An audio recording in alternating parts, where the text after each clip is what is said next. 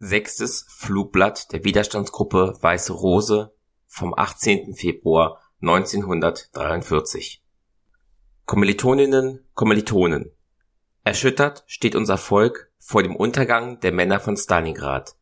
330.000 deutsche Männer hat die geniale Strategie des Weltkriegsgefreiten sinn- und verantwortungslos in Tod und Verderben gehetzt. Führer, wir danken dir. Es gärt im deutschen Volk wollen wir weiter einem Dilettanten das Schicksal unserer Armeen anvertrauen? Wollen wir den niedrigen Machtinstinkten einer Parteiklicke den Rest der deutschen Jugend opfern? Nimmermehr. Der Tag der Abrechnung ist gekommen. Der Abrechnung unserer deutschen Jugend mit der verabscheuungswürdigsten Tyrannis, die unser Volk je erduldet hat. Im Namen der ganzen deutschen Jugend fordern wir von dem Staat Adolf Hitlers die persönliche Freiheit, das kostbarste Gut der Deutschen zurück um das er uns in der erbärmlichsten Weise betrogen hat. In einem Staat rücksichtsloser Knebelung jeder freien Meinungsäußerung sind wir aufgewachsen. HJ, SA, SS haben uns in den fruchtbarsten Bildungsjahren unseres Lebens zu uniformieren, zu revolutionieren, zu narkotisieren versucht. Weltanschauliche Schulung hieß die verächtliche Methode, das aufkeimende Selbstdenken und Selbstwerten in einem Nebel leerer Phrasen zu ersticken. Eine Führerauslese, wie sie teuflischer und bornierter zugleich nicht gedacht werden kann, zieht ihre künftigen Parteibonzen auf Ordensbogen zu gottlosen, schamlosen und gewissenslosen Ausbeutern und Mordbuben heran, zur blinden, stupiden Führergefolgschaft. Wir, Arbeiter des Geistes, wären gerade recht, dieser neuen Herrenschicht den Knüppel zu machen. Frontkämpfer werden von Studentenführern und Gauleiteraspiranten wie Schuljungen gemaßregelt. Gauleiter greifen mit geilen Späßen den Studentinnen an die Ehre. Deutsche Studentinnen haben an der Münchner Hochschule auf die Besudelung ihrer Ehre eine würdige Antwort gegeben. Deutsche Studenten haben sich für ihre Kameraden eingesetzt und standgehalten.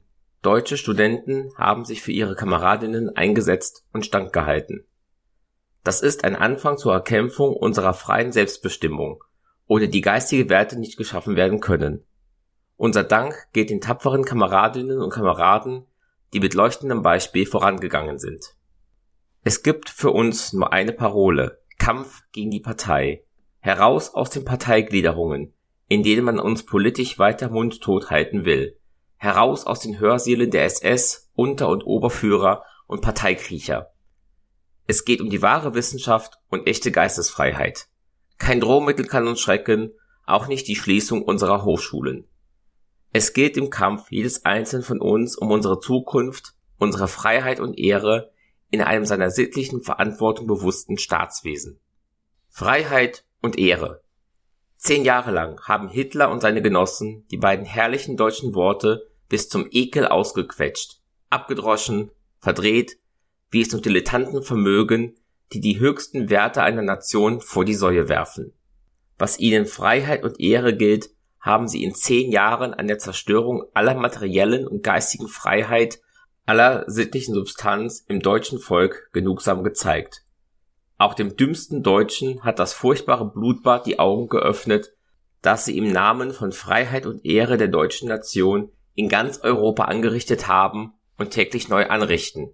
Der deutsche Name bleibt für immer geschändet, wenn nicht die deutsche Jugend endlich aufsteht, Recht und Sünd zugleich, seine Peiniger zerschmettert und ein neues geistiges Europa aufrichtet.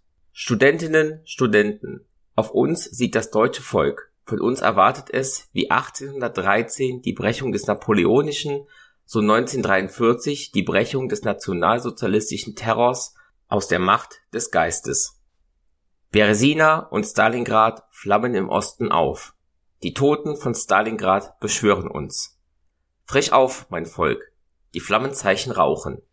Unser Volk steht im Aufbruch gegen die Verknechtung Europas durch den Nationalsozialismus, im neuen gläubigen Durchbruch von Freiheit und Ehre.